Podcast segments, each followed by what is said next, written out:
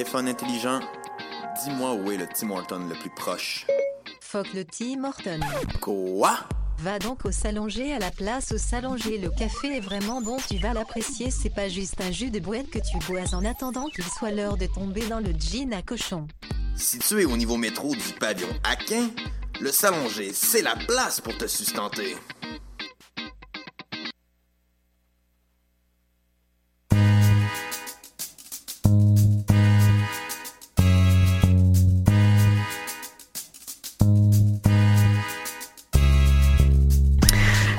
Bonjour à toutes et à tous et bienvenue à cette nouvelle édition de Vie d'ici, vue d'ailleurs, la radio, l'émission étudiante qui donne la parole aux étudiants qui ont une expérience à l'international.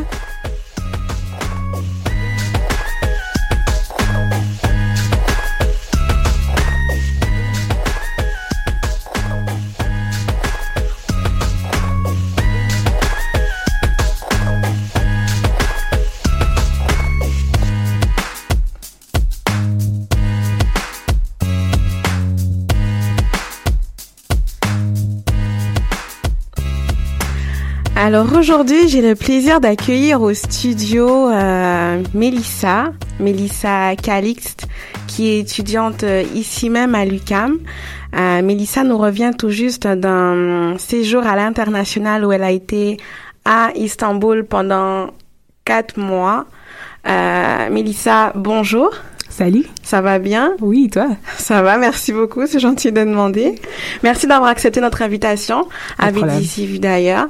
Alors, Mélissa, dans un premier temps, euh, est-ce que tu pourrais te présenter, s'il te plaît? Alors, euh, ben c'est ça, je suis Mélissa, je suis étudiante en sciences politiques à l'UQAM. Euh, d'ailleurs, c'est ma dernière session. Félicitations. Et, euh, merci beaucoup. Alors, en décembre, ça devrait être la fin. Et du coup, ben c'est ça, pour ma dernière année, j'ai décidé de faire une, un échange en Turquie, à Istanbul. D'accord. puis ton échange, tu l'as fait justement pendant pendant quatre mois. En effet. En effet, d'accord. Euh, par contre, cette expérience internationale dont tu vas nous parler euh, pendant la prochaine heure n'a pas été ton premier voyage, n'a pas été ton premier euh, ton premier dépaysement. Mélissa, tu es née en Haïti. En effet, je suis née en Haïti. Euh, J'y ai vécu pendant neuf ans. Alors, je suis partie de là-bas, non, dix ans. Alors, je suis partie là-bas quand j'avais dix ans à peu près, ouais. D'accord. Puis par la suite? Euh, par la suite, j'ai grandi en Floride. Alors, euh, de la, des, l'âge de 10, 10, à 17 ans, j'étais en Floride, euh, Fort Lauderdale, un petit peu au nord de Miami. Mm-hmm. et c'est ça. Puis à 17 ans, puis on est venu ici au Québec. Et c'est ici que je suis depuis ce temps-ci. Pourquoi le Québec? Pourquoi est-ce que ta famille a décidé d'émigrer au Québec? Ah, franchement, c'était plutôt une question de convenience, quoi. C'était, ma mère est francophone. Quoique moi, dans ce temps-là, je me considérais beaucoup plus anglophone, mais elle était francophone, puis ça serait plus facile euh, de, de s'intégrer au Québec que le reste du Canada. Alors du coup, on s'est dit hein, pourquoi pas? Fait que ça m'a donné la chance de réapprendre le français que j'avais déjà d'ailleurs perdu en Floride. Alors euh, c'est ça. Puis euh, ça va bien. Au moins je suis bilingue maintenant. T'es bilingue. T'es parfaitement. T'es même un peu. Ben, t'es trilingue finalement. Tu parles. Oh, trilingue, oui, oui, en effet. Mais tiens, le créole c'est tellement une langue de trip qu'on compte même pas. Mais oui, en effet, je suis trilingue. ouais, ouais. Alors Mélissa, tu es partie à Istanbul donc l'hiver dernier. Oui, en effet. Euh, pourquoi est-ce que tu es partie là-bas? Pourquoi Istanbul? En fait, euh, c'était plutôt euh, vraiment une quête d'aventure, quoi. C'était vraiment dans le but de trouver quelque part où je pouvais y aller avec un minimum d'encadrement, mais avec une distance culturelle et aussi une distance géographique assez prononcée. Et bon, dans la liste, pour tous ceux qui ont déjà fait des échanges, vous connaissez le site internet du Bureau international de l'UQAM. Il y a plein de pays assez intéressants, dont particulièrement la France, où tout le monde veut toujours aller. La France, la Belgique, c'est des pays assez, euh, assez facile. ouais, facile aussi pour faire l'intégration. Puis moi, je cherchais quelque chose un petit peu plus euh, challenging, comme on dit. Alors, euh, quand je suis tombée sur la Turquie, puis euh, j'avais pas besoin non plus de faire un un test de langue parce que l'université là-bas est francophone. Alors du coup, je me dis ah ça va ça va bien ça fait que Quel était le nom de l'université? Ah, c'était Galatasaray. D'accord. Ouais. Tous tes cours étaient en français. Oui, tous les cours étaient en français, en effet. Puis euh, on va y revenir. Ouais. On va y étape par étape. Donc, Istanbul, quatre mois, échange. Est-ce que ça t'a pris? Comment ça s'est passé tes préparatifs de départ? Combien de temps ça t'a pris? Est-ce que ça a été laborieux? Est-ce que tu as eu beaucoup de démarches administratives à faire? On s'entend quand même qu'Istanbul, c'est pas justement une région commune. Donc, Ouais, est-ce que tu as eu un support à l'UCAM par rapport à ça? Parle-en nous un peu. En fait, euh, moi, j'ai trouvé que les démarches étaient euh, demandaient un grand sens d'autonomie. Euh, D'ailleurs, moi, c'était peut-être la décision la plus impulsive que j'ai jamais prise de toute ma vie. Alors, du coup, je pense que, si je me souviens bien, euh, il fallait remettre le dossier le 4 février. Et moi, j'ai littéralement pris la décision autour du 30-31 janvier. Et c'est vraiment dernière, dernière minute. Je ne savais pas. On dirait que j'étais juste ennuyée de ma vie. Je me disais, ben, garde, pourquoi pas. Alors, euh, c'est là que j'ai j'ai pris vraiment la décision de partir. Et euh, au niveau administratif, euh, ben, je, je dois le dire à tous ceux qui voudraient le faire, préparez-vous. Vous êtes vraiment euh, là-dedans un peu seul, dans le sens que c'est à vous de remplir les formulaires, aller chercher les signatures, euh, regarder le site des universités où vous voulez aller. Est-ce qu'il y a des cours qui sont équivalents à ceux de l'ICAM? C'est vraiment euh, une démarche euh, qui demande un grand sens d'autonomie, mais en même temps qui est très bien, parce que en même temps, on te tient pas par la main. C'est à toi de, de faire ta démarche. Quoi, t'as décidé de partir, ben Tu c'est ça. C'est ça, exactement. Ok. Avant d'aller plus loin, avant de rentrer vraiment dans le vif du sujet, de parler de ton expérience à Istanbul, euh, tu nous as ramené un premier morceau euh, de Liz Weiss. Est-ce que tu peux nous le présenter, ce morceau-là? Ah, en fait, Liz Weiss, c'est euh, peut-être une artiste que j'ai découvert pendant que j'étais là-bas parce que j'aime ça toujours aller sur Facebook, euh, YouTube, excusez-moi, euh, pour découvrir des nouveaux artistes. euh. puis euh, Liz Weiss, je suis tombée dessus parce que je cherchais un peu la musique chrétienne, mais comme pas typique, genre avec un son un peu différent et surtout avec des traits de blues que j'aime beaucoup. Alors du coup, je suis tombée sur Liz Weiss vraiment par hasard, puis euh, je la trouve magnifique. On écoute ça. Gonna need that pure religion. Hallelujah. You're gonna need that pure religion. Your religion's gonna carry you through. You're gonna need that pure religion. Hallelujah.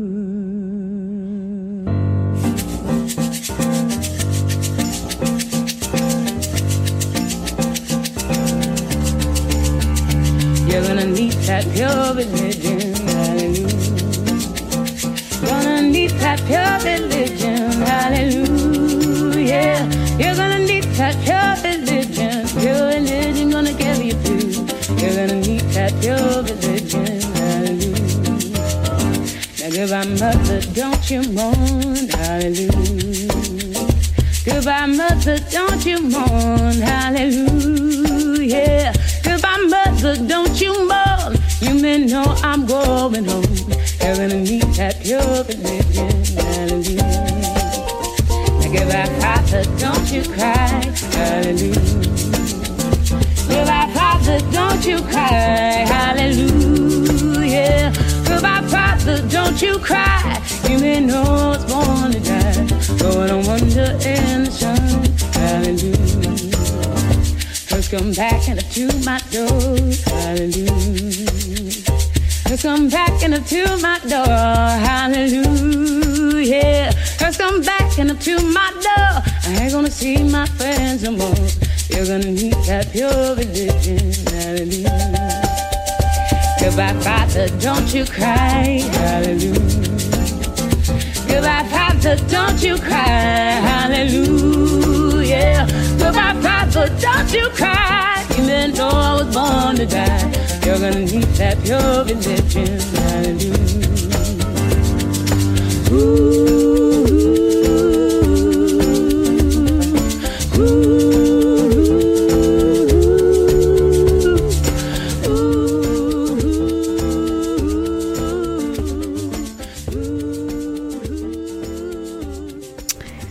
Wow. J'ai bien aimé le morceau. C'était intéressant. Moi aussi, je l'aime bien. Ça, ça groove bien. C'est une belle entrée en matière. Ouais. Donc, Mélissa, on va maintenant parler des choses sérieuses. Mhm. Euh, Est-ce que tu peux, parce que j'ai un petit peu de mal à, à la prononcer, à prononcer le nom de ton université, est-ce que tu peux, s'il te plaît? C'est vraiment pas aussi difficile. D'ailleurs, c'est un des mots les plus faciles en turc. Alors, c'est vraiment Galatasaray. Galatasaray. Ah, c'est voilà, voilà, Oh, c'est parfait ouais. ça. Puis euh, ça veut dire palais de Galata. D'ailleurs, le mot Saray veut dire palais en turc. Mhm. Euh, mais là, je me prétends pas du tout être euh, expert en turc là, mais bon, c'est ça, c'est vraiment ça veut dire palais de Galata. Puis euh, l'édifice en tant que tel était un ancien palais des euh, d'un des sultans, euh, des plusieurs sultans de l'Empire ottoman. Hmm. Ce, ce matin, ce matin, avant de, de venir à l'émission, j'ai discuté avec mon, mon directeur de recherche. Puis là, je disais, euh, oh, je vais interviewer une jeune qui est partie à Istanbul. Puis là, il me dit, oh, elle était à Galatasaray. Alors moi, je suis comme, comment tu connais ça, toi? Comme je connais. ouais, parce qu'en effet, ce sont des accords bilatéraux. Exact. Puis je pense que l'UCAM, c'est la seule université avec euh, lequel que l'UCAM a un accord bilatéral, euh, c'est Galatasaray.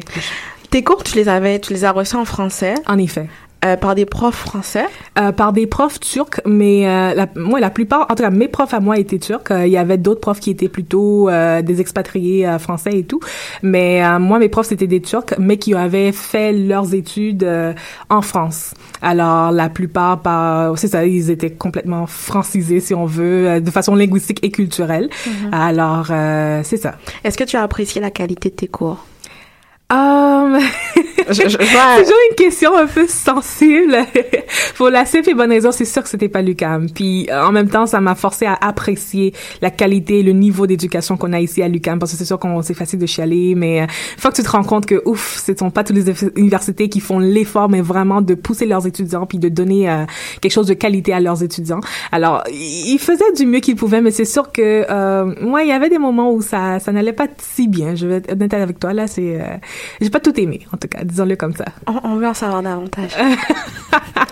Ah, mais il y avait euh, des cours où euh, c'était assez censé, par exemple, mon cours sur l'Afrique, euh, je, vais, je vais le dire de façon assez honnête et ouverte. euh, je n'ai Sens-toi pas du ici. tout, T'as euh, aucun problème ici. T'inquiète pas. je n'ai pas du tout aimé ce cours-là et euh, ça m'a vraiment blessée parce que une des raisons pour laquelle je partais en Turquie, c'était pour ce cours-là. Ce cours-là est sur le cours, le cours sur Moyen-Orient parce que je me disais ah j'allais pouvoir étudier ces euh, ces, ces régions-là mais de notre point de vue, d'un d'un point de vue non occidental. Et du coup, je me suis retrouvée avec un prof qui était comme plus occidentalisé que les occidentaux. Euh, il y avait même des propos que je, moi personnellement, je qualifierais même de peut-être un peu racistes. Alors, c'est ça. C'est, Je veux en savoir plus. Ouais. elle, elle- elle dit pas tout là, mais moi je veux tout savoir. On t'écoute. Alors non, mais c'était plutôt ce cours-là qui dérangeait. Sinon, les autres, euh, ben il y avait peut-être un manque d'organisation. Euh, il y avait peut-être euh, juste la vulgarisation de la matière était assez difficile pour les profs. Euh, alors euh, c'est c'est c'est surtout à ce niveau-là que c'était dérangeant. Puis c'est là que je, je je commence, j'ai fini par apprécier le travail qui est fait ici par les profs de, en tout cas les profs de Sciences Po à l'UQAM, parce que c'est là que tu vois vraiment ils font un effort pour que leurs enfants, leurs les enfants, leurs élèves euh, comprennent, euh, tandis que là-bas c'était ouais. Permets-moi de revenir sur euh, sur ton cours dans l'Afrique parce Ouais. que moi j'ai ça m'a un peu euh, tu sais quand on a parlé au début ça m'a un peu euh, travaillé. Mhm. Tu me disais qu'il y avait un tu sentais que les le discours qui était donné par les profs euh, c'était très connoté. Ouais. C'est quand on quand vous parliez de de la colonisation puis Ouais, tout ça puis t'avais l'impression de lire un peu un cours sur Wikipédia. genre. Ouais, voilà. Est-ce que tu peux nous donner plus de détails? Ah, mais c'était juste pour moi, surtout le cours sur l'Afrique, c'était juste euh, la façon dont on étudiait cette région-là qui est si sensible, qui est si euh, controversée, puis qui a tellement de richesses historiques et richesses culturelles, et du coup d'étudier cette euh, cette région-là complètement et uniquement du point de vue occidental. Pour moi en, en tant que femme noire euh, personnellement ça m'a vraiment blessée. Et je pense que je suis pas la seule des étudiants des étudiants qui qui a trouvé ça un peu bizarre mais euh, c'est la seule euh, qui levait la main pour euh, intervenir. Mais à un moment donné j'ai arrêté aussi parce que je voulais pas être euh, la québécoise qui lève la main à chaque 30 secondes. Alors du coup mais tu sais d'entendre des propos comme euh, euh, qu'on parlait de l'indépendance mais de voir que c'est la France qui a donné l'indépendance c'est la Grande-Bretagne qui a donné je me suis dit ben bon euh, euh, les, les Africains eux autres là ils faisaient quoi tu sais finalement? Fait que c'était ouais c'était très malaisant puis euh, ouais c'est ça D'accord. Istanbul. oui Istanbul. T'as aimé ça? j'ai adoré Istanbul T'as aimé Est-ce que tu pourrais nous décrire un peu euh, un endroit de la, un endroit de la ville que, que tu aimais ou un moment de la journée Ouf. que tu appréciais particulièrement quand tu étais là-bas? Oh, Istanbul, euh, je pense que le moment que j'apprécierais, c'est surtout les appels de la prière. Je pourrais pas te dire la- la- laquelle, je m'excuse, lequel des appels des- de la prière, mais euh, il y avait un surtout en après-midi, euh, proche, un peu proche du coucher du soleil. Soleil, Et ça, mhm. c'était beau, Mhm. comme l'effet de coucher de soleil, puis euh, la- l'appel en même temps, c'était absolument magnifique. Euh, Istanbul en tant que tel, ouf, il y a pas un endroit à choisir, comme la ville au complet est magnifique. Euh, euh, par contre, je vous dis, il faut être en forme parce que les- il y a des pentes euh, Euh, ça, monte et ça descend. Alors, euh, marcher à Istanbul, écoute, euh, ouais, ça doit faire ton cardio en tout cas, c'est sûr. Fait que, mais Istanbul, c'est magnifique, quoi. C'est vraiment magnifique. Tu, nous disais qu'Istanbul est à la fois c'est l'architecture de la ville est à la fois marquée par l'Orient et par l'Occident. C'est vraiment un carrefour entre les deux. Oui, en effet. D'ailleurs, euh, il y a la rivière qui s'appelle le Bosphore qui sépare la ville en deux. Alors, le côté asiatique et le côté européen. Et bien sûr, j'habitais euh, euh, mon école et mon, ma maison, mon appartement, si on peut dire ça comme ça. Euh, J'habitais du côté européen, euh, mais l'architecture, c'est un mélange d'architecture ottomane et euh, islamique et euh, plusieurs mosquées. Alors du coup, le, ce qu'on on dit ça, le skyline de d'Istanbul, c'est vraiment tous les minarets des mosquées, mais vraiment beaucoup de mosquées, vraiment beaucoup, beaucoup, beaucoup. Et du coup, c'est être en dans l'avion puis regarder Istanbul par en bas, c'est juste voir les petits les minarets un peu de partout. Wow, c'est magnifique. C'est absolument magnifique. Ouais, ouais. Wow. Tu nous as ramené euh, un, un, un, deuxième morceau en fait qu'on aura un peu de mal à prononcer. Je souhaite de tout cœur qu'il n'y a pas un turc qui m'attend à la fin de l'émission. C'est très facile en Vas-y. Attends, je vais quand même essayer. Ouskoudar. Ouais, c'est Ouskoudar. Et Ouskoudar, d'ailleurs, c'était un, c'est un des quartiers d'Istanbul. Et alors, cette chanson-là euh, fait un peu l'éloge de ce quartier qui est très connu d'ailleurs. On va, on va écouter ça. Ça nous donnera un peu une idée de l'ambiance que tu pouvais euh, avoir là-bas. Bonne écoute.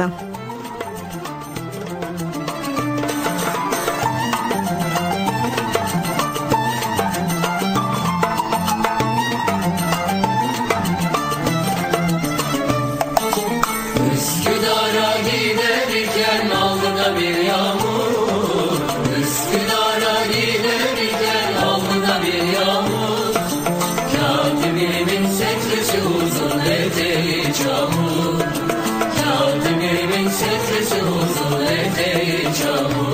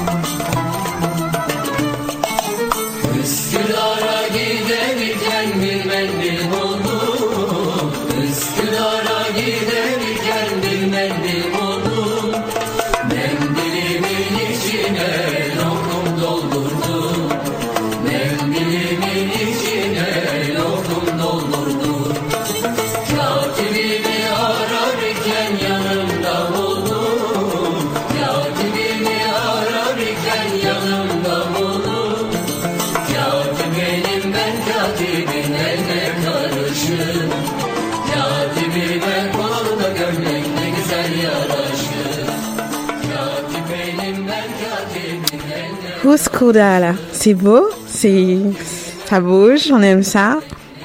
Euh, lorsque tu étais euh, à Istanbul, est-ce que tu entendais beaucoup de la musique dans la rue? Est-ce que c'était quelque chose qui était commun?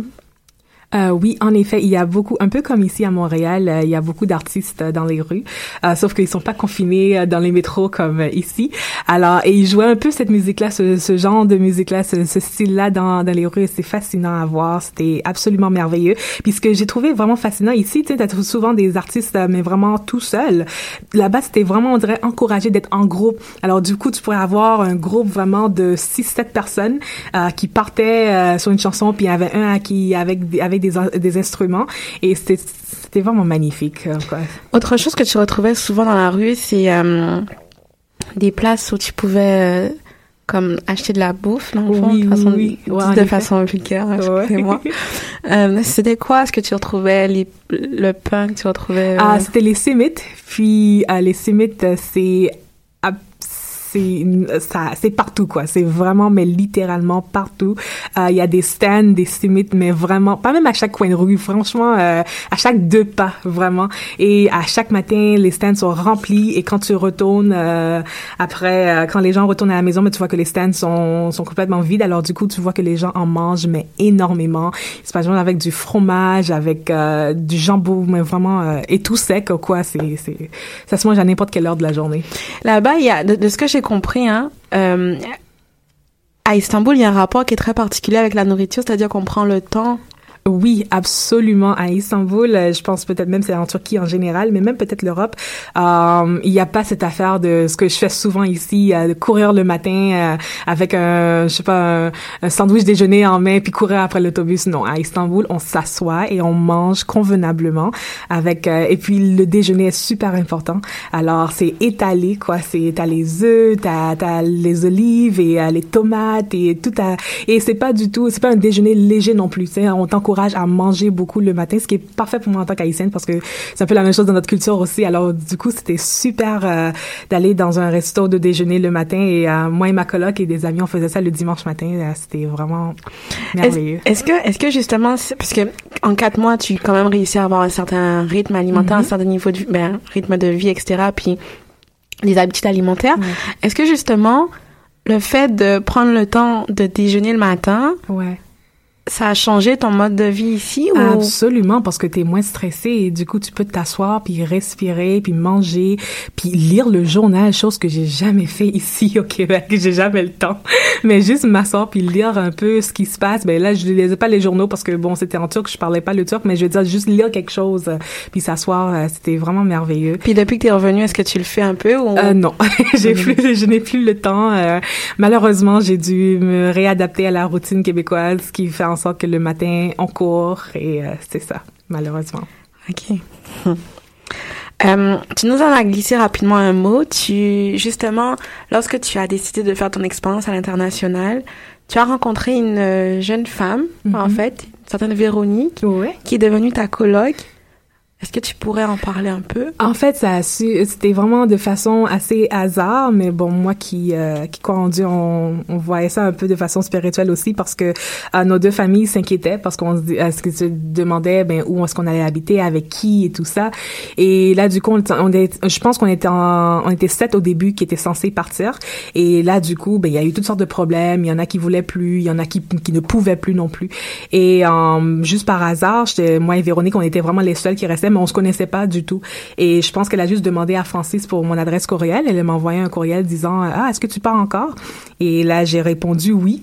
Et elle m'a envoyé sa page Facebook et c'est là que je me suis rendu compte euh, qu'elle travaillait pour un organisme qui était associé à une église que je connais.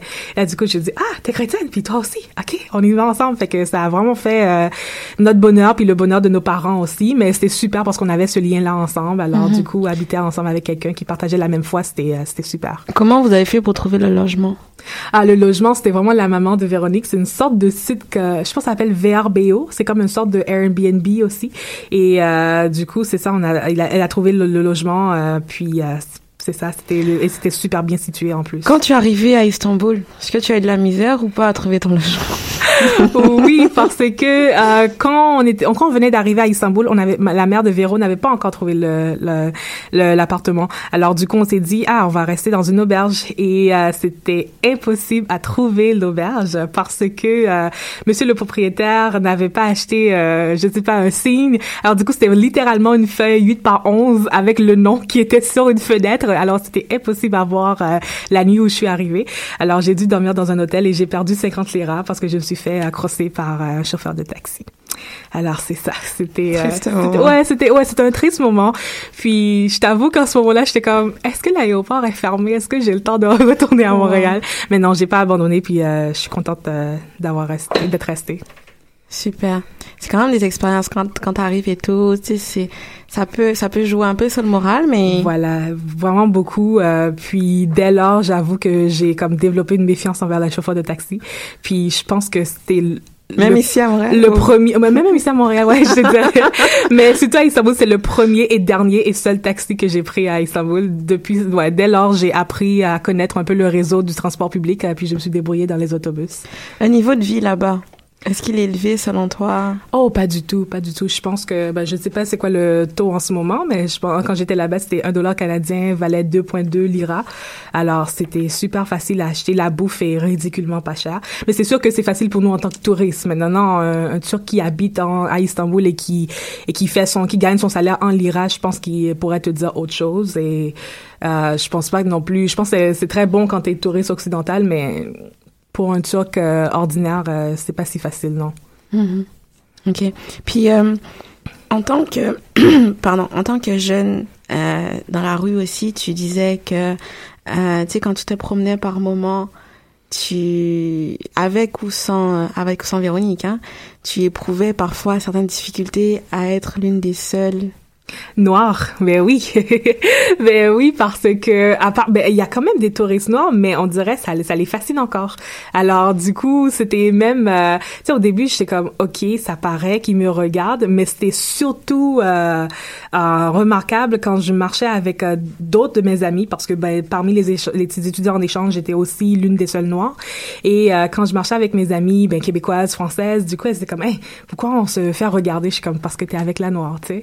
Fait que c'était assez fascinant, surtout dans le vieux Istanbul, dans le dans le square de Sultanahmet où il y a la, la mosquée. Surtout dans ce coin-là, là, c'est waouh, c'est absolument. C'est impressionnant. C'est impressionnant. Puis euh, puis les touristes euh, qui viennent aussi, les touristes euh, iraniens ou saoudiens, ben des fois ils, ils m'arrêtaient pour me prendre en photo ou euh, est-ce que je peux prendre une photo avec vous?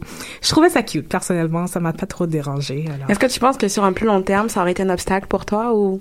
Ah non, je pense qu'on finit par par s'habituer parce que les Turcs en tant que tel, c'est plus le regard. Euh, c'est pas comme si j'étais la vedette, euh, non, vraiment pas. Là. Je pense que c'est plus le regard. Je pense qu'on finit par s'habituer. C'est sûr qu'il y a des moments où c'était un peu malaisant parce que je suis pas habituée à, vivre ça ici au Québec. Mais à un moment aussi, tu te rends compte, c'est pas raciste, c'est vraiment juste euh, fasciné, quoi. C'est c'est plutôt admiration, admiratif que que raciste. Alors, ouais, c'était quand même bien.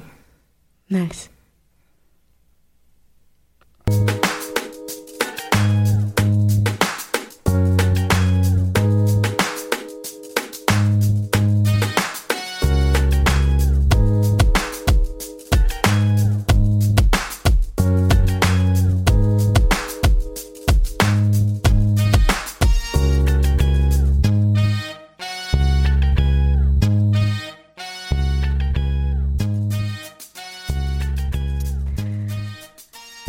Bonjour à ceux qui viennent de nous rejoindre. Euh, c'est Malika dans le cadre de l'émission Vue d'ici, vue d'ailleurs. Je suis actuellement en compagnie de Mélissa Calixte, euh, étudiante au département de sciences politiques qui fait son baccalauréat et qui finit bientôt. Euh, Mélissa revient d'un séjour à Istanbul de quatre mois. Il nous fait plaisir de l'accueillir aujourd'hui dans les studios de Vidici d'ailleurs. Mélissa, encore merci d'accepter de, de nous parler de ton, de ton expérience à l'international. Alors, Mélissa, tu es partie à Istanbul. Mm -hmm. Tu as fait quatre mois à Istanbul. Une ville que tu ne connaissais pas, une ville que tu as eu peu de temps avant d'apprivoiser.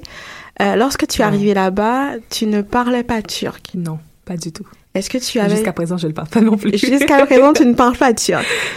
Est-ce que tu peux un peu nous raconter dans ta vie de tous les jours comment est-ce que ça se passait? Comment est-ce que tu vivais le fait de ne pas -hmm. maîtriser la langue? Est-ce que ça a été un obstacle pour toi? Est-ce que ça a été au contraire un challenge? Mm -hmm. Um, c'est sûr que avant d'y aller là-bas, euh, j'avais un peu, je me suis un peu renseignée. Um, j'ai même regardé une sorte de, série euh, turque pour essayer de. Je savais que j'allais pas apprendre la langue, mais au moins me familiariser avec la tonalité et tout ça.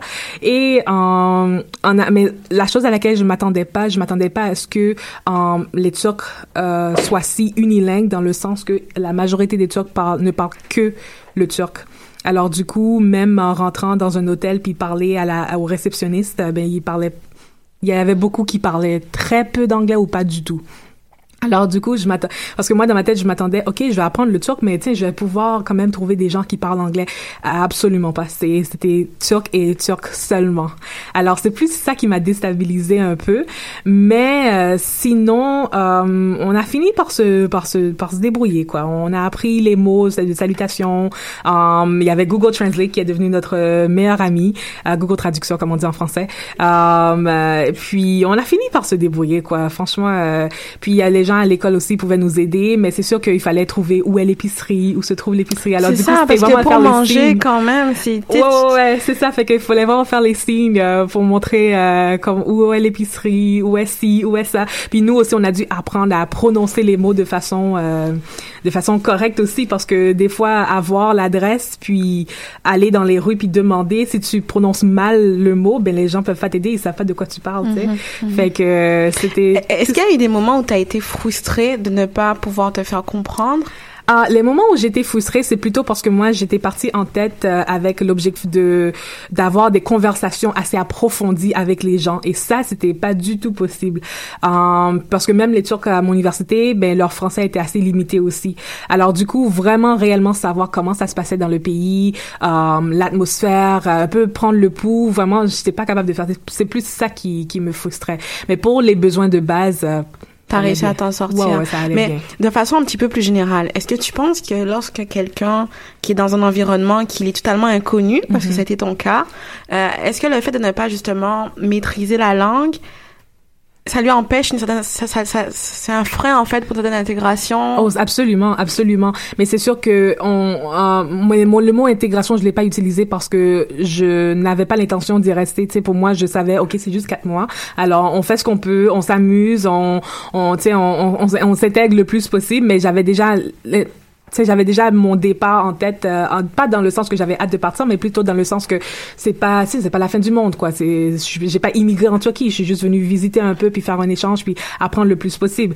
Alors du coup, j'ai pas voulu utiliser ce mot intégration-là parce que l'intégration, ben, je l'ai vécu en tant qu'immigrante. Et euh, réapprendre le français, par exemple, quand je suis venue au Québec, ou apprendre l'anglais en Floride, ben ça c'est l'intégration, puis ça c'est les vraies barrières linguistiques. Alors pour un immigrant qui vit en Turc, je peux imaginer que ça doit être dur, en effet, parce que je l'ai vécu, mais autrement, tu sais, dans d'autres pays.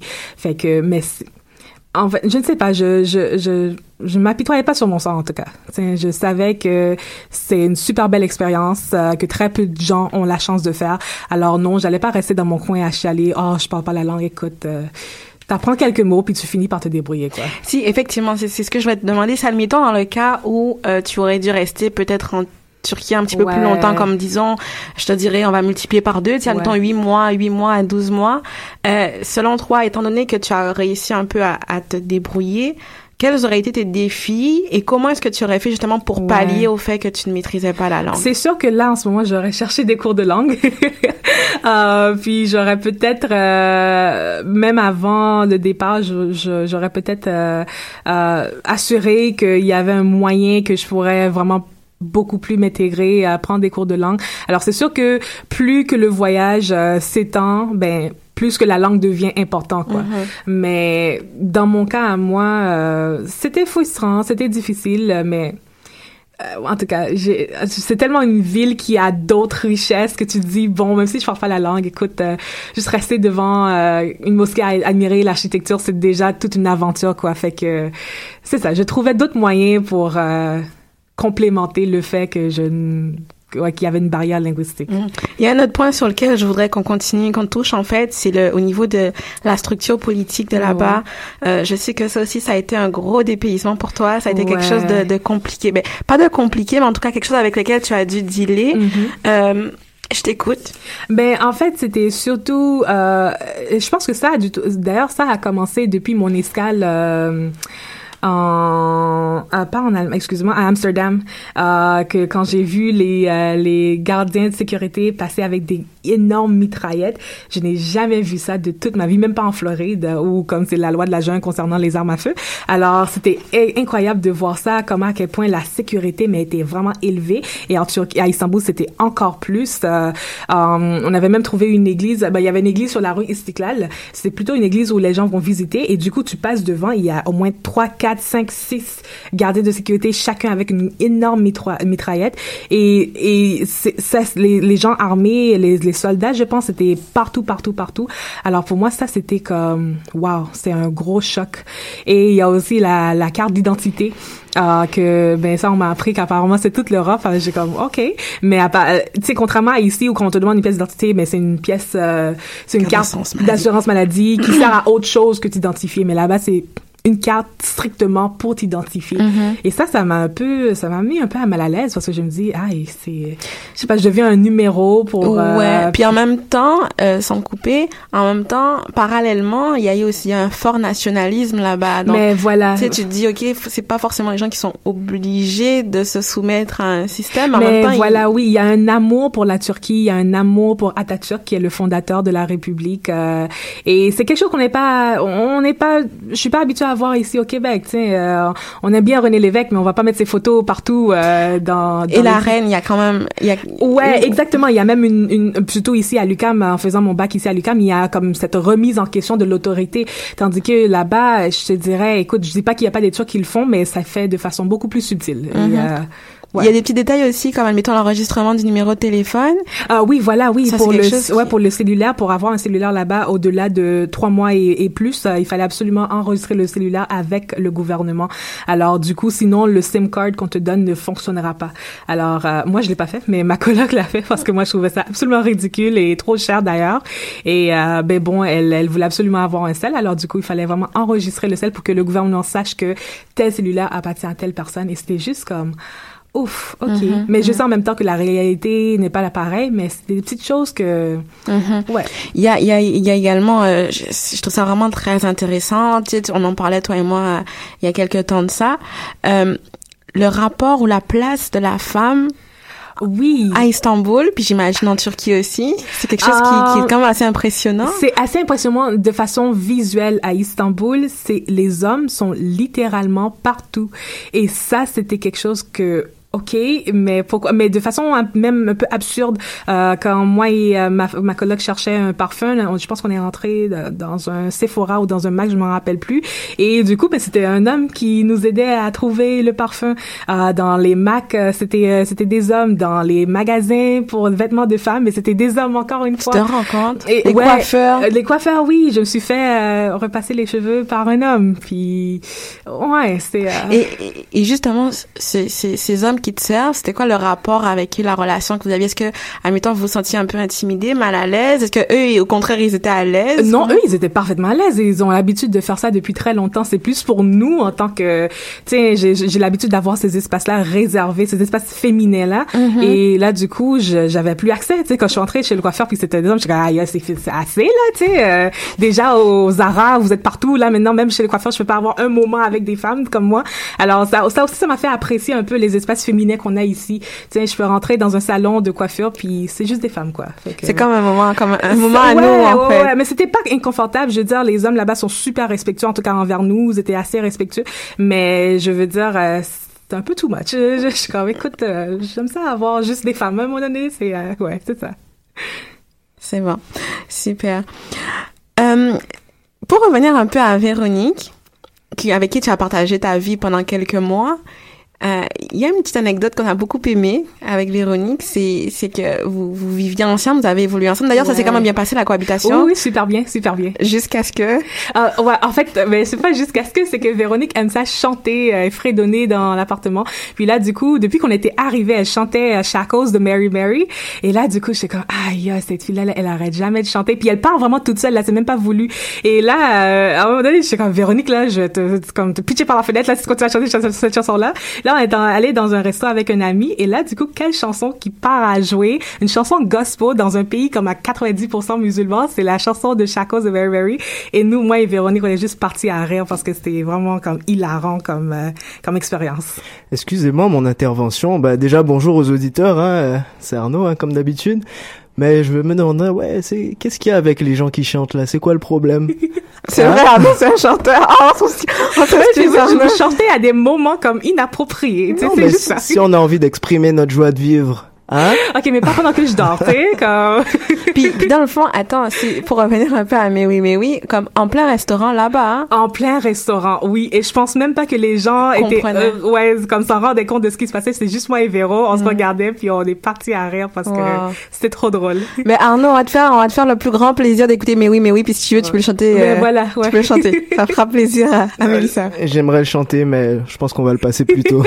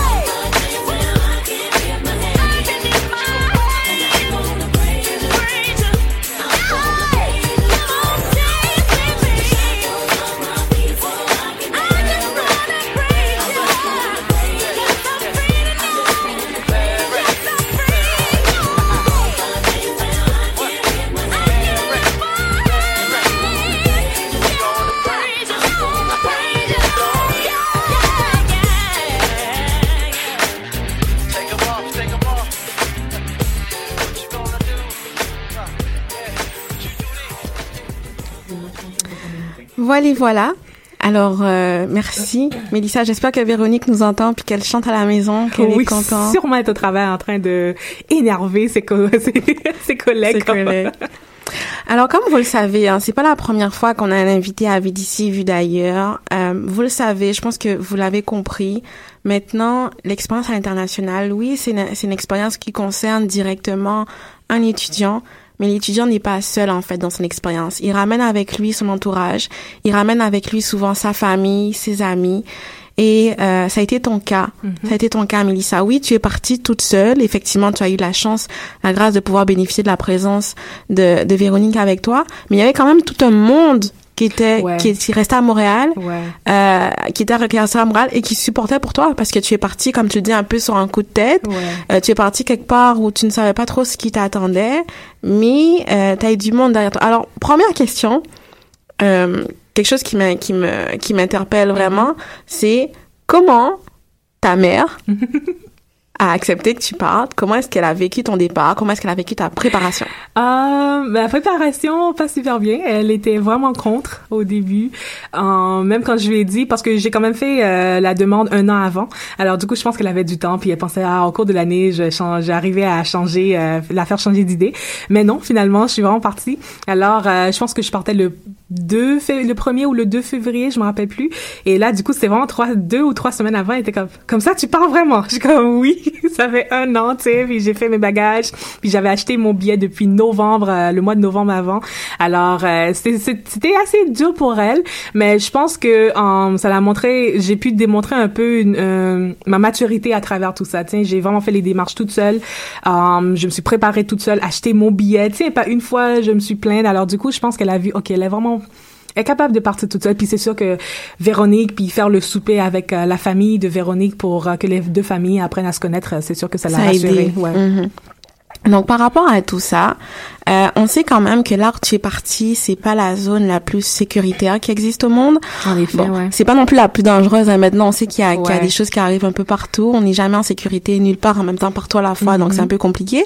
Mais euh, on voudrait en parler un peu parce que lorsque tu es parti, on était c'est quand même une pratique qui était assez mouvementée. Il y a eu des attentats là-bas.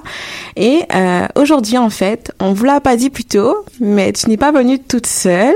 C'est-à-dire qu'il y a une de tes amies qui est là avec toi euh, en la personne de Anne-Clara. Anne-Clara, super. Anne-Clara, merci d'avoir accepté de venir parler euh, de ton expérience véhicule internationale par le biais de, de, de Mélissa. Est-ce que tu peux rapidement euh, te présenter? Euh, mon nom est Anne-Clara. Euh, je suis une des amies à Mélissa. Dans le fond, euh, ma sœur est, est amie avec Mélissa, ce qui a fait en sorte que directement, elle est devenue mon amie aussi. Alors, je suis un peu la petite sœur euh, de notre groupe amical, si je peux dire, parce qu'on est six. Euh, et dans le fond, euh, oui, on, on a tous vécu l'expérience. On peut dire qu'on a vraiment vécu l'expérience avec Melissa au travers de Facebook. Alors, euh, dans le fond, euh, on avait des, euh, on voyait ses photos. euh, elle prenait beaucoup, beaucoup de photos euh, de différentes places où est-ce qu'elle s'en allait. Alors, c'est super intéressant de voir euh, la ville au travers euh, de ses yeux, au travers de Facebook, dans le fond. ouais. Et euh, c'est ça. Est-ce que ça a été, est-ce que ça a été difficile pour vous euh, euh, à certains moments? Parce que comme tu sais, on s- on a quand même un environnement qui est assez délicat, on ne sait jamais ce qui peut arriver, ce qui peut survenir là-bas. Est-ce que ça a été difficile pour vous de l'extérieur? Oui, c'était vraiment stressant. Euh, on a tous vécu un gros stress pendant quatre mois. Euh, les messages Facebook, c'était constamment. Il fallait aussi voir que le décalage horaire. Alors ici, quand c'était le jour, pour elle, c'était le soir et vice versa. Alors c'était vraiment euh, pas compliqué de pouvoir communiquer, mais ça durait pas longtemps. Et on voulait toujours s'assurer qu'elle était en sécurité, qu'elle était bien. Et on sait que Mélissa est une petite aventureuse. Alors, euh, on voulait toujours s'assurer que euh, elle sortait pas tout seule ou que elle était bien accompagnée, que elle parlait pas aux étrangers. Alors, euh, Ça serait un petit peu difficile, tu pas la langue. alors, euh, Quoi que ça m'empêchait jamais. non. Alors, euh, je peux dire que pour de vrai, c'était un moment stressant, mais on était quand même contente pour elle. On était vraiment, euh, je pense que lors du, de son départ, on est on- le plus que possible, on est venu à l'aéroport avec elle euh, pour pouvoir la voir partir. Et je peux dire que c'était un moment assez émouvant, mais de joie. Je, je me souviens, je dansais partout parce que j'étais vraiment, vraiment, vraiment contente pour elle qu'elle puisse vivre cette expérience. Mais après qu'elle soit partie, après deux semaines, était comme, oh, Mélissa revient. Alors, euh, je peux dire que oui. Puis surtout, à savoir qu'il y avait, euh, quand on a su à propos euh, des, des attentats, c'était des messages constants de savoir qu'est-ce que tu es en sécurité, tu es rendu où, où es-tu en ce moment? Et euh, pour de vrai, parce que on- c'est c'est quand même c'est c'est quand même quelqu'un avec qui euh, on a une relation amicale puis c'est pas quelqu'un qu'on veut voir passer au travers des moments euh, difficiles. Alors euh, on veut qu'elle soit en sécurité le plus vite possible. Alors euh, c'était vraiment important pour nous de garder contact le plus possible euh, avec elle Merci Anne-Clara. Justement, Mélissa, en quelques, le temps passe extrêmement vite. On s'y habitue jamais. En quelques minutes, peut-être même quelques, non, en quelques minutes, est-ce que tu pourrais rapidement nous, justement, nous faire état un peu de ces circonstances pour le moins stressantes, euh, des, des attentats, des bombes régulières euh, à Istanbul? Um, en fait, oui, euh, c'est ça. Il y, a, il y en avait partout. euh, puis, euh, je pense celle qui nous a peut-être le plus affecté, c'était celle qui était sur la rue Istiklal. Euh, euh, je pense que c'était au mois de mars, mais je m'en rappelle plus. euh, qui avait tué cinq touristes. Et puis, c'était vraiment celui, celui qui était le plus proche euh, de chez nous. Alors, et comme je le dis souvent à mes amis, puis à tous ceux qui me demandent comment ça a été là-bas, euh, moi personnellement, je me sentais beaucoup plus mal pour les Turcs euh, que pour moi-même. Parce que encore une fois je, je suis très consciente de mon privilège en tant que euh, touriste occidental et je savais que le moment où je voulais partir ben ça serait pas difficile. Et je savais déjà où était l'ambassade. Alors du coup c'était vraiment voir l'angoisse et la douleur euh, dans les visages des Turcs qui voyaient vraiment leur pays euh, se faire euh, ben, détruire et bombarder et ne pas avoir aucun pouvoir. Tu ne- tu peux vraiment rien faire. Tu sais, dans un- tu peux pas t'empêcher. Dans le moment donné, il faut que tu sors de la maison. Et tu, à chaque fois que tu sors, tu sais pas si c'est aujourd'hui, ben c'est ton dernier jour. Et, euh, et voir l'angoisse. ben, et contrairement à moi qui pouvais partir quand je voulais, mais ces Turcs-là, ben, tu sais, ils sont pas, ni- c'est leur pays, ils peuvent pas quitter. euh, puis Ouais, c'est ça. Fait que moi, j'avais beaucoup plus, euh, mon cœur brisait beaucoup plus pour les Turcs que vraiment pour moi-même. Euh, puis de voir la, les, euh, les rues vidées après les attentats, ben c'est ça qui faisait vraiment parce que les Turcs c'est des gens euh, qui aiment la vie. Alors du coup, quand tu vois que les rues sont vides, tu dis aïe, ils ont, ça a vraiment fait mal celui-là. Fait que ouais, c'est plutôt ça. Wow, c'est particulier. Mais euh, dans ces moments-là, qu'est-ce que tu as appris sur toi-même? Euh, j'ai ben moi-même honnêtement j'ai pas vraiment appris sur moi-même. J'ai plutôt vécu ce qu'on appelle euh, l'empathie euh, sélective euh, dont que j'ai que je dénonçais déjà sur Facebook quand je vivais ici mais que j'ai vraiment je pense que j'ai pas mal pété une coche solide sur Facebook euh, ce jour-là parce que de voir que tout le monde parlait d'autres choses je me suis dit mais il y a cinq personnes, cinq Mhm. âmes qui viennent de mourir à Mhm. côté de chez nous. Mhm. Et là, du coup, les gens me demandaient comment moi j'allais, mais rarement me demandaient comment les autres allaient. Je dis, mais vous toi. savez que moi, j'ai un passeport canadien, là, je peux retourner à n'importe quel moment. Il y a d'autres personnes, là. Tiens, par exemple, juste le commerçant qui a vu ça devant ses yeux, je peux même pas imaginer le, le trauma qu'il va vivre pour le reste de, sa, vie.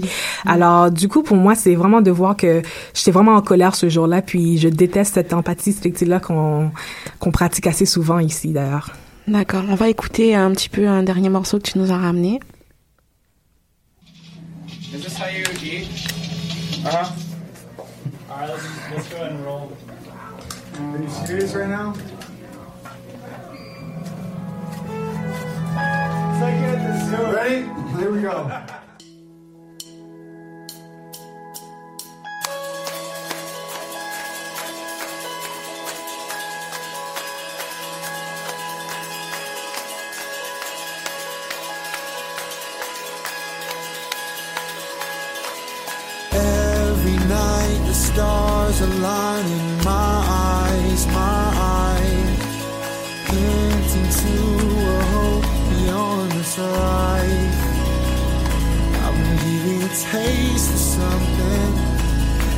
Nothing in this world can satisfy, but I know that a time is coming when I will be in glorious delight. Maybe I will run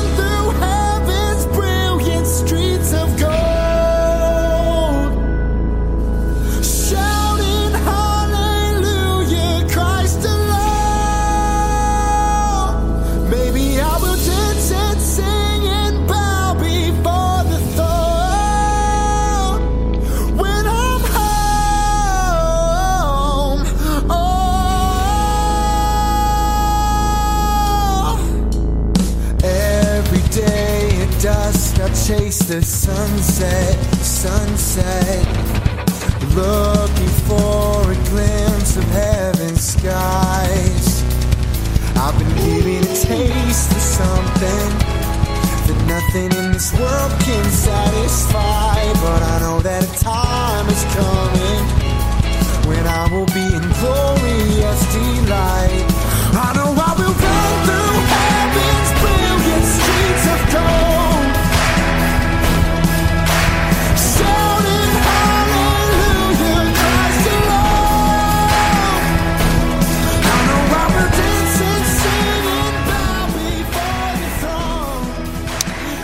De retour avec euh, notre chère invitée Mélissa. Mélissa, dans ton... Tu sais, généralement, lorsqu'on a des invités à Vidici, Vie d'ailleurs, on leur demande de, de nous ramener euh, des morceaux qu'ils, où ils se reconnaissent, en fait, des morceaux qui, où ils se retrouvent puis qu'ils apprécient particulièrement. Toi, tu nous as ramené pas moins de quatre chansons, parmi lesquelles il y en a beaucoup qui parlent de la foi, de la spiritualité. Mhm. Quelle est la place de la foi, de tes croyances dans ta vie? C'est-à-dire, c'est- Ouais. c'est quoi ton rapport avec, euh? Euh, ben moi j'ai euh, ben, on peut dire que oui j'ai grandi dans une, famille chrétienne mais c'est pas surtout ça qui euh, ça m'a donné un peu la base culturelle si on veut.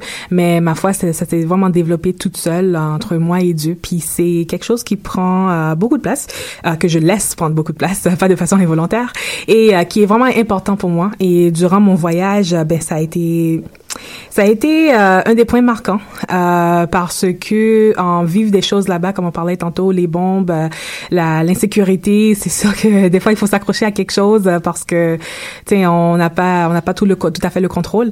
Alors euh, c'est c'était super important pour moi la prière puis les moments de dévotion passés avec Véronique d'ailleurs qui est aussi une autre chrétienne. Alors ça nous a aidé à nous calmer puis à marcher avec une certaine assurance, Assurance. même quand tout autour de nous s'écroulait de façon littérale parfois. Fait que Wow. ouais. ouais. Wow.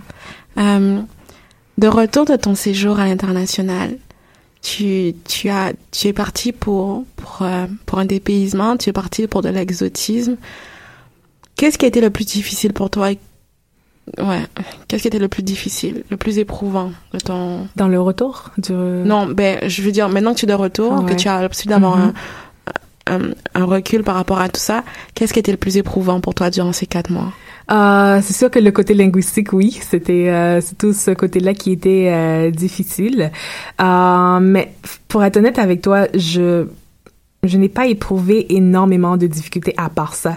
Euh, le côté linguistique, c'est sûr, ça amenait un, un- une certaine solitude aussi, parce que je pouvais pas bâtir les liens que j'aurais voulu bâtir euh, avec euh, les gens.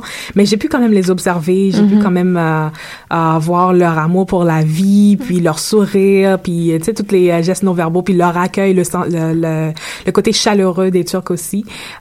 Fait que c'était surtout ça qui était le plus difficile. Et sinon, partir quitter là-bas la dernière journée euh, où je roulais ma valise dans dans dans la rue Istiklal euh, pour aller euh, prendre l'autobus vers l'aéroport c'est sûr que ça c'était difficile euh, puis regarder autour de moi puis dire aïe c'est peut-être la dernière fois que je vais voir cette ville là Mm. et euh, ouais j'ai je pense ouais j'ai pleuré un petit peu dans l'autobus Est-ce que tu repartirais là-bas? Ah oui, sûr, ouais. Mais sûrement, je vais, je vais repartir au moins une deuxième visite, au moins, je sais pas, une sorte de, de réunion avec les, euh, les anciens amis. Euh, c'est sûr que je, ouais, je veux revoir Istanbul, c'est clair. Ouais. Qu'est-ce qui ne te manque pas à l'Istanbul? Qu'est-ce que, ah, mais les bombes, c'est clair. c'est sûr que ça fait, euh, ça aide de ne pas avoir des explosions partout. Euh, le, non, c'est vraiment juste ça qui, peut-être qui, euh, qui bouffe. me manque. Qui Ouais. te manque pas, la bouffe? Ouais, ben la bouffe, euh, la bouffe, je peux l'avoir ici aussi, tu sais, fait que c'est pas, c'est pas si grave. euh. Mais c'est le fait, parce que tu sais, tu me disais que... euh, il y a des moments c'était un peu difficile parce que il y a des choses que tu voulais manger, tu, tu Ouais. pouvais pas. Donc maintenant que t'es revenu à Montréal, ben tu t'es comme dans ton confort, tu retrouves tes habitudes, tes endroits où tu peux t'acheter de la bouffe. Ouais, c'est vrai, c'est vrai. Mais c'est juste, c'est, c'est, plus ce sentiment quand j'étais là-bas parce que c'est qu'il n'y a pas autant de variété, tu sais, mais euh, non, mais finalement, c'était pas si pire. Est-ce qu'il y a un mot ou une phrase que tu as appris en turc et que tu pourrais nous rebalancer live? Wow. Um, le mot que j'utilisais le plus souvent et qu'on maîtrisait le plus, c'était merhaba, qui veut dire bonjour. Et euh, Encore, répète? Merhaba. Ok. Merhaba. Puis, puis moi, d'ailleurs, euh, dans mes recherches, je pensais qu'il fallait dire salam alaikum euh, au début. et, euh, Oh, le côté laïque est assez assez fort en Turquie. Alors du coup, j'ai fini par observer que salam alaikum est vraiment réservé entre les gens un peu plus proches que quand je débarquais sur les commerçants avec mon gros salam alaikum, les gens me regardaient comme t'es donc bien intense, toi, tu sais, comme, Oh, sans ouais, doute. ouais, j'ai appris que. Merhaba va, ouais, c'était mieux de rester avec Merhaba, ça faisait bien l'affaire. ouais. Ouais, fait que j'ai appris à me contrôler. Oh, en tout cas, Mélissa, c'est, c'est une belle boule d'énergie. On aime ça, hein? Elle nous fait rire sur, euh, sur les plateaux. Mélissa, voilà que tu viens de clôturer ton entrevue avec d'ici d'ailleurs. On te remercie. Ah, ça fait plaisir, ça fait plaisir. C'est, c'est vraiment apprécié de, de pouvoir justement, euh, tu sais, un petit peu de recul, en même temps c'est encore frais dans ta tête. Donc merci de d'être venu dans les studios, merci de nous en avoir, de nous avoir accordé ton temps déjà. Mhm, pas de problème. Euh, puis aussi de t'être ouverte à nous. Merci aussi à toi, Anna Clara, Anne Clara, pardon. Merci. C'est vraiment apprécié que tu te sois déplacée, ne serait-ce que pour quelques minutes, pour nous donner un peu ton regard par rapport à l'expérience à l'international vécue euh, de loin de, de Mélissa. Arnaud, merci beaucoup. Merci pour ta présence. On se voit dans deux semaines. Ah, dans deux semaines, sans faute. Merci aussi à Ous, Oussama, qui est notre nouvelle recrue qui a dû, euh, qui a dû s'en aller pour le travail. Sinon, ben, en ce qui me concerne, ben, je vous conseillerais d'aller jeter un petit peu euh, un coup d'œil, en fait, sur, euh, sur Internet, de vous rapprocher un peu de, de, de la culture turque. Et puis, euh, on se retrouve là, dans deux semaines, à Vidissi, d'ailleurs, à 15h30, avec Malika, Arnaud et Oussama. Bye bye!